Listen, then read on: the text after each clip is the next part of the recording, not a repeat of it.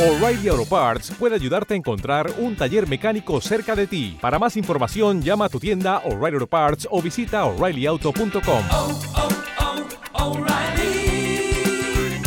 oh, Parts.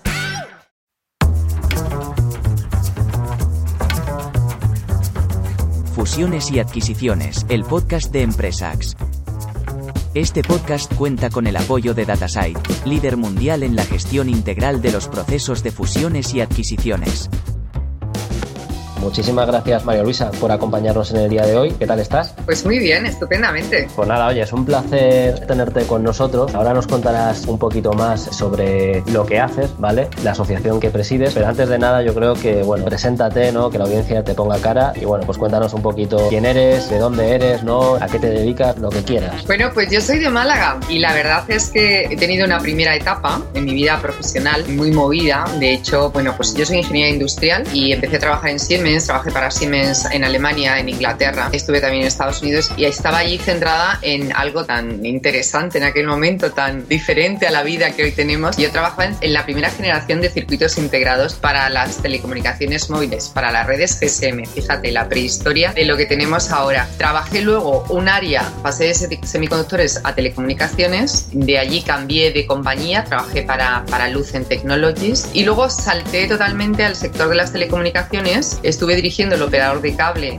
de Andalucía, Supercable, que fue un periodo muy bonito, invertimos mucho dinero, captamos muchísimo talento y luego participé, bueno, pues en, en ese proceso de fusión, que eso, bueno, tremendo, aquello fue tremendo, una fusión de siete compañías, todas con unas facturaciones por encima de los 100 millones de euros. Y luego cambié de sector, salté al, al sector de las utilities, fui directiva de Masesa, que es la empresa de aguas de la provincia de Sevilla y, y fui presidenta también del Consejo Social de la Universidad de Sevilla en ese momento de mi vida, pues eh, tuve una enfermedad autoinmune, que son estas cosas que muchas veces te hacen cambiar el chip. Decidí darme un tiempo sabático, aunque yo trabajaba muy part-time como profesora, daba clases en, en una escuela de negocios eh, aquí en Sevilla, en EOI, y dije, venga, pues voy a estar un tiempo mm, que solo voy a hacer las clases. Y al final, como si tú eres una persona activa, pues empecé a invertir en la empresa de uno de mis alumnos, era una startup que estaba creando, que fue mi primer proyecto, me encantó y entonces empecé a trabajar como business angel, eh, a desarrollar una actividad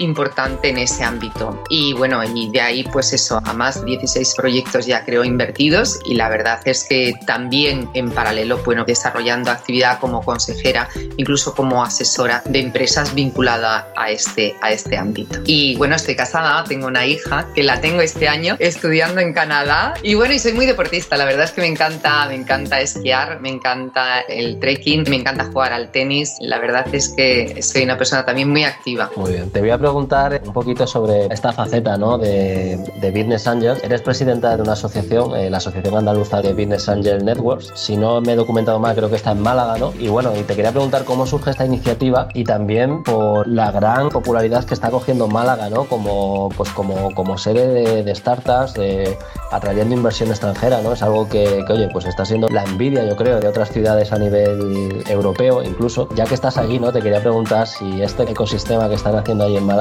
pues cómo se ve desde allí, ¿no? Desde dentro y también como presidenta de esta asociación. Bueno, nosotros te hago un matiz, estamos en Málaga, estamos en Sevilla, estamos en Granada y bueno, y luego tenemos también pues la figura del embajador en cada provincia andaluza, también con su sede en esa provincia. Eso el primer matiz. De hecho, yo paso no la mitad del año, pero básicamente en ese orden en Málaga y la otra mitad en Sevilla, ¿no? Nuestro vicepresidente está una parte importante del tiempo en Granada. Bueno, dicho esto, es verdad que Málaga es una pasada y yo al final creo que esto pues es el resultado de una estrategia, de una estrategia por parte de, de un equipo directivo que además tenía muy claras las ideas y que ha habido continuidad. O sea, ese equipo directivo, su líder, es líder de, de, ese proyecto, de esa ciudad, desde hace ya bastante tiempo, con lo cual ha podido ejecutar, ¿no? Entonces, bueno, en Málaga se han lanzado proyectos muy interesantes como el Polo de Contenidos Digitales, ¿no? Que han fructificado, ¿no? Al final, cuando, yo siempre digo que en la vida, cuando tú siembras, siempre recoges. Y ya te digo, con una idea muy clara, manteniéndose en el tiempo y mucha continuidad. Dentro de la red, nos has comentado de la asociación que, bueno, pues eh, hay gente en otras ciudades también de, de Andalucía, ¿no? Sevilla, Granada Canadá, etcétera. ¿Cuál es la función principal que realizáis? Y también, pues, oye, si alguien nos escucha y quiere formar parte de esta asociación, ¿qué, qué tendría que hacer? Bueno, fíjate, nuestro objetivo, nuestro lema es por una Andalucía de empresas de alto crecimiento. Nosotros lo que vimos a finales de 2014 es que algunos de nosotros invertíamos.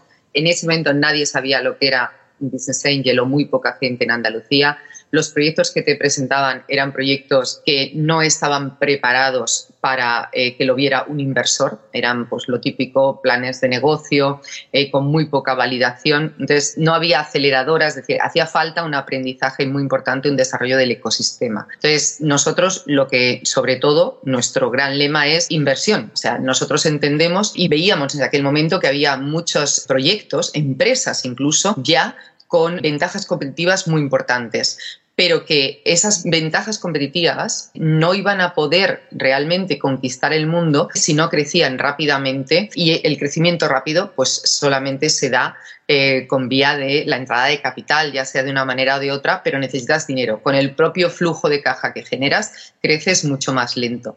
Entonces, nuestro objetivo es que hubiera ambición, que hubiera muchísimas más empresas que, pudieran hacerlo. Queríamos hacer también esa, esa difusión de la figura del Business Angel, porque nosotros somos todos, a ver, a mí me gusta decir más 45. o sea, decir, somos todos seniors, no, somos más 45, pues somos gente que hemos tenido una trayectoria profesional eh, pues como directivos, eh, que es más mi caso, como empresarios, en el caso de otros socios, o mezcla, tenemos, bueno, pues un cierto patrimonio y de ese cierto patrimonio, pues hay una parte que nos gusta dedicarlo a ver gente que crece, que escala, que conquista el mundo, ¿no?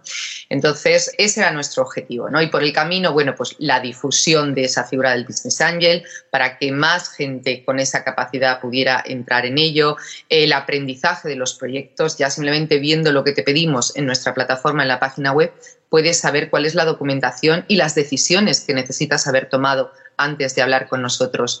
Y luego, bueno, pues está claro que también hay una parte eh, en general, ¿no? Vinculada a, generar riqueza para nosotros y para obviamente la región en la que estamos, en la cual estamos todos muy comprometidos con ella.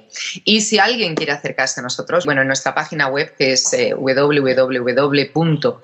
con dos as, o sea, a a b a n.org allí eh, eh, pues eh, puedes, tienes la opción Soy emprendedor, que es donde te manda a ver características de tu proyecto y todo lo que tenemos que tener para valorarlo y luego la parte de ser socio. ¿no? Entonces, nosotros lo que queremos es que todo el que entre sea gente que quiere invertir. Es decir, la entrada es por, digamos, por aprobación, por decisión del resto de socios y está vinculado a que exista un cierto track record de, inversión y, y, una validación de esa capacidad económica. Porque entendemos que hay muchas más de emprendedores, de consultores. No, esto es inversión. Entonces, simplemente pues tiene que decir, hola, me gustaría formar con vosotros.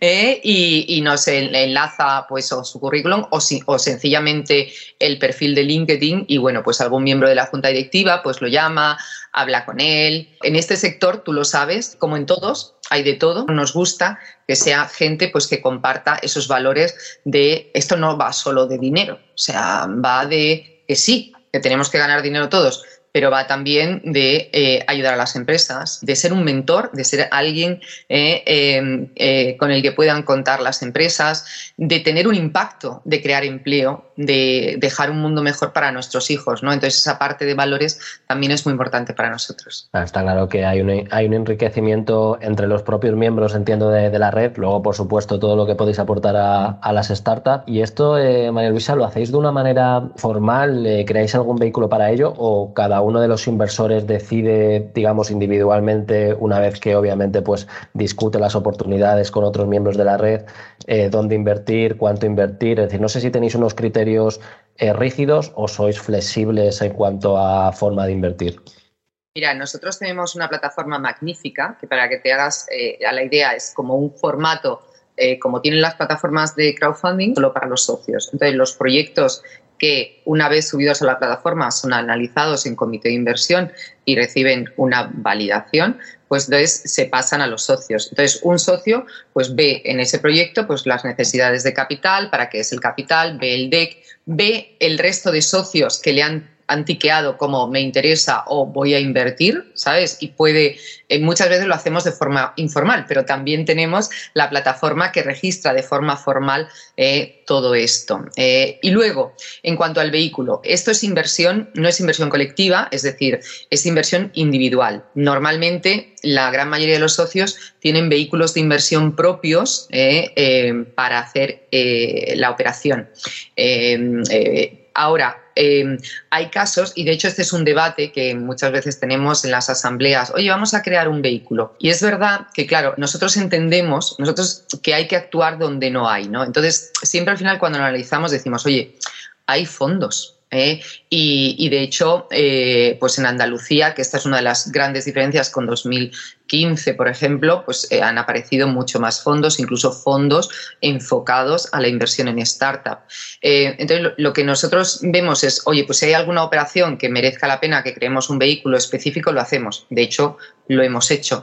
Pero no existe, digamos, un consenso, no es un fondo, no somos un fondo ni tenemos ningún afán de serlo por ahora y entiendo que no es nuestra finalidad. Si de repente desaparecieran todos y hubiera que hacerlo, pues bueno, pero, pero en este momento entendemos que no es así. De acuerdo. Relacionado con esto, cuando llega eh, pues, eh, un emprendedor a, pues, a vosotros, ¿no? Eh, buscando pues, esa mentorización o, esa, o esa financiación, ¿vienen ya con las ideas claras? Entendemos obviamente que en cuanto plan de negocio, idea de negocio, etcétera, eh, sí, eh, y, me adelanto, ¿no? Porque también te quería preguntar que, en, qué, en qué etapas, ¿no? Soléis o en qué fase soléis, invertir, pero a lo que iba, em, a la hora de, cuantificar, ¿no? Esa, esa inversión necesaria, no sé si cuando os presentan un, deck eh, normalmente pues eh, los emprendedores lo tienen claro o soléis vosotros también ayudarles ¿no? a, determinar pues cuál es obviamente el dinero que necesitan pues en cada fase ¿no? para poder desarrollar el, proyecto. Ahora tenemos una situación mixta. Es decir, yo creo que, que, se nota que hay muchas más aceleradoras y programas de aceleración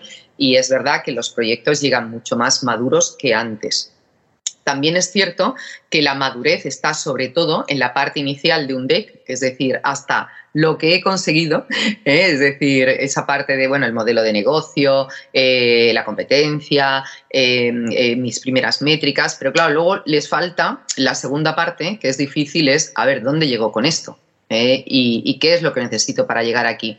Ahí los proyectos tienden a ser más débiles, aunque digo que, nuestra progresión es muy positiva. Entonces, es verdad que nosotros en Aval lo que hacemos es inversión. Sí, en las reuniones que tenemos con ellos, pues obviamente les orientamos. Si no lo saben, y de hecho, bueno, tenemos casos y nos lo agradecen, oye, mira, pues esto es que esto está mal, es que esto así no tiene sentido, es que aquí, pues es que aquí con esta caja no, no vas a llegar. Entonces, estas cosas sí las hacemos en las propias reuniones para análisis del proyecto.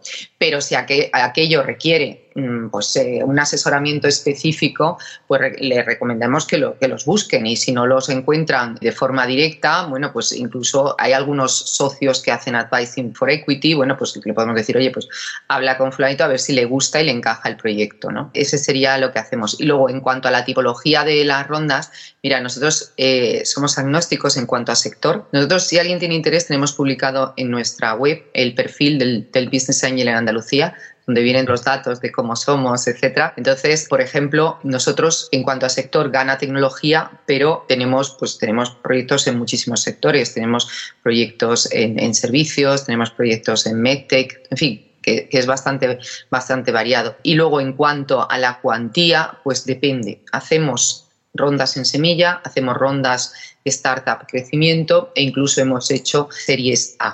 El año pasado hicimos una, este año, pues a ver, estamos a punto de cerrar otra, que no te la cuento porque obviamente no está cerrada, pero, pero bueno, llegamos incluso a ese nivel, ¿no? Todo depende, pues eso, que el, que el proyecto cuadre. A la hora de revisar todo, todos estos proyectos, has comentado, ¿no? Aspectos, pues como puede ser el, que tengan bien identificada su, competencia, ¿no? Todo el tema también de gestión del cash flow, etcétera.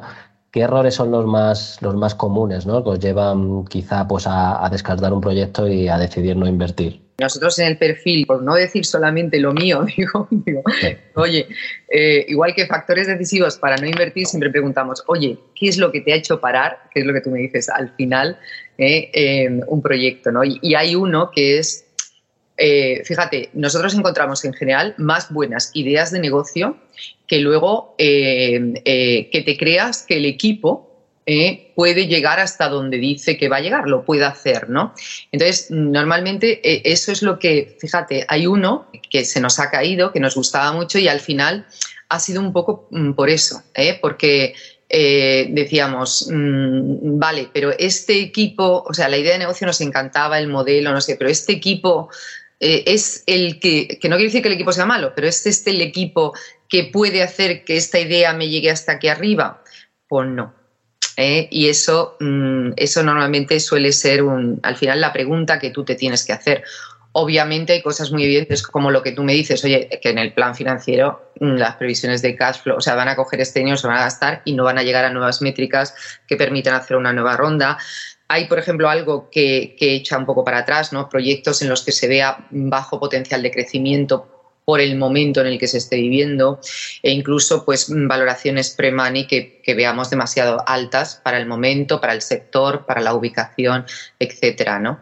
Y bueno, y hay veces pues que al final teníamos todo encaminado y se ha caído un proyecto por cuestiones totalmente ajenas a todos, como a lo mejor le han puesto una demanda eh, sobre un tema de una patente y claro, mm, son cosas que te, meten de lleno un nivel de riesgo pues que, paran un proceso. ¿no? Totalmente de acuerdo con, contigo. Nosotros muchas veces, nosotros estamos más en la parte de, de, private equity, de, del M&A, ¿no? no estamos tanto en la parte de VC, pero muchas veces vienen, vienen algunos emprendedores ¿no? para ver si le podemos ayudar a montar pues, eh, la parte más financiera de un deck, etcétera y le somos muy claros, ¿no? Es decir, obviamente podemos darle pues eh, ciertas ideas, orientación, pero al final un, un business angel o, un inversor en VC lo primero que va a ver es a la persona que hay detrás. Es decir, eh, yo creo que, que, es la clave y nuestro papel a la hora de buscar inversión eh, con un corporate yo creo que, que sí que es más patente, pero con una pequeña empresa que está empezando el que tiene que presentar la compañía, yo siempre lo digo, es el, es el emprendedor. Nosotros obviamente podemos estar en la sombra, le podemos apoyar en ciertos aspectos, pero, pero al final tú vas a querer conocer a, ese emprendedor ¿no? para ver obviamente lo que dice, si, si esa idea que tiene es capaz de ejecutarla efectivamente. Volviendo un poco a tu experiencia eh, profesional previa, ¿has vivido ya algún, algún éxito ¿no? de, en, alguna, en alguna startup en la que has estado como, como socia? No sé si en algún proceso has estado de, has participado de alguna manera más activa y nos puedes contar pues qué tal lo has vivido, ¿no? Desde, desde, desde la parte, digamos, de, de, socia, ¿no? De, esta compañía. Incluso cuando he sido fundadora, eh, lo he sido mm, siendo otra persona el, el, emprendedor full time. O sea, eh, digamos, te, hablaba de esa primera etapa en, la que, en la que he trabajado con, con algunos proyectos en fase muy incipiente. Entonces, pero sí que es verdad que aquí, fíjate, es muy interesante y muy importante mantener el, temple, ¿no? El, el, porque, porque en, estos momentos de las negociaciones, cuando a veces eh, pues, eh, eh, hay casos en los que, claro, es el caballero blanco. Y, y, el caballero blanco muchas veces hace que en la empresa pues todo se enfoque hacia este proceso, nos va a comprar, eh, fantástico, vamos a hacer. Y claro, yo siempre digo, hasta que la compra no esté hecha, eh, tenemos que seguir trabajando igual, manteniendo las métricas. Entonces, fíjate, yo, yo creo que lo más difícil de esos procesos es tener tu cerebro dividido, por un lado, entre la negociación y esa, y esa salida exitosa, y por otro lado, en las operaciones del día a día de la compañía. Porque yo afortunadamente ahí no he sido socia, pero desde fuera he visto casos de que ese al final el caballero blanco pues eh, pues, eh, eh, pues ha desaparecido y la empresa se ha hundido, porque es que lo había apostado todo allí, ¿no? Entonces, mantener los nervios calmados, mantener esas dos áreas en tu cerebro separadas y, trabajando en paralelo, ¿no? Sería un poco mi reflexión. Totalmente de acuerdo. ¿Ya iniciaste un proceso de venta de manera activa o te venga alguien de una manera más, más pasiva a tocarte, ¿no? Para ver si estás abierto a vender? siempre lo decimos, ¿no? Al final eh, pensamos que, el equipo directivo tiene que seguir con, el día a día de la compañía. Por supuesto, obviamente, eh, pues va a haber un tiempo que tengan que dedicar a, este proceso, pero el dejar de tomar decisiones, digamos, estratégicas por ello eh, suele, suele, ser una, suele ser una mala decisión, ¿no? Porque obviamente si se cierra la operación, ok, pero si no se cierra, te puedes quedar un poco atrás, ¿no? Por respecto a, tus competidores o al, o al, mercado, ¿no? Totalmente, totalmente de acuerdo con, con, tu reflexión. Por apuntar que aunque cierres el proceso, que es un poco cuando yo lo aprendí, aunque cierres el proceso, si estás muy enfocado en eso y, y no en tu día a día, tu poder negociador baja. Y al bajar tu nivel negociador, tu poder negociador, pues hasta puede bajar la valoración, en fin, las condiciones, Mm, eh, eh, es decir, que puede tener, puede, puede acabar bien, pero no tan bien. Más en la época donde vivimos, que ya sabemos que hay earnouts para, para todas las operaciones y, y obviamente hay una parte de, variable que, que, bueno, pues que suele estar ahí, ¿no? Por último, y María Luisa, eh, pues bueno, ya nos has contado un poco tu experiencia directiva, emprendedora. Eh, también ahora, por supuesto, eh, como, como Business Angel. Si tuvieras que dar un consejo pues, a, una persona ¿no? que, está pensando en esto de, emprender, eh, ¿qué le dirías? Es decir, me imagino ¿no? pues al perfil de, chico, chica joven, ¿no? Que, bueno, pues que acaba de terminar la carrera, que igual ha tenido pues, sus primeros pinitos en alguna empresa, etcétera, y decide emprender. Si le puedes dar algún consejo, por lo menos para que pueda ahorrar algo de tiempo, qué dirías? Bueno, fíjate, yo ya he cumplido los 50, con lo cual en esta etapa vital pues te das cuenta que, realmente no eres nadie para dar consejos, ¿eh? porque, porque la vida es muy diferente, cambia mucho, etcétera, ¿no? Cada uno tiene sus circunstancias. Pero fíjate, yo sí le diría que hiciera un análisis, eh, que se mirara hacia adentro, eh, primero, y decir, a ver, eh, porque en esto del emprendimiento, como salen tanto los eventos, ¿no? El, startup, no sé qué, startup, no sé cuánto, tiene un, mucho glamour, ¿no? Pero lo que hay debajo es mucho compromiso, también mucho esfuerzo, mucha dedicación. Entonces, oye, mírate dentro y, sé consciente de eso, porque hay gente que, se lanza y luego pues eh, eh, pretende que aquello sea un trabajo por cuenta ajena. Yo, no, no, no, que esto es tuyo, o sea, que esto no es mío. Entonces, mírate dentro, estate seguro de que este es tu camino ¿eh? que no, no, esto no va de salir a las 5 de la tarde se me cae el boli. ¿eh? Entonces, bueno, esa es una primera reflexión. Mira hacia adentro y luego mira hacia afuera, porque solo no lo vas a hacer. Entonces, tienes que elegir eh, pues buenos acompañantes en el equipo, tienes que elegir buenos socios, buenos inversores también y yo aquí siempre recomiendo, eh, es mucho mejor que elijas tú, que pienses tú primero lo que quieres y que elijas que que te elijan a ti. Eso me parece importante en todo en la vida, ¿no? Pero, pero en esto muchísimo. Pues yo creo, yo creo que son dos, dos consejos muy, muy válidos, ¿no? Y, nada, pues agradecerte enormemente, María Luisa, que nos hayas acompañado hoy.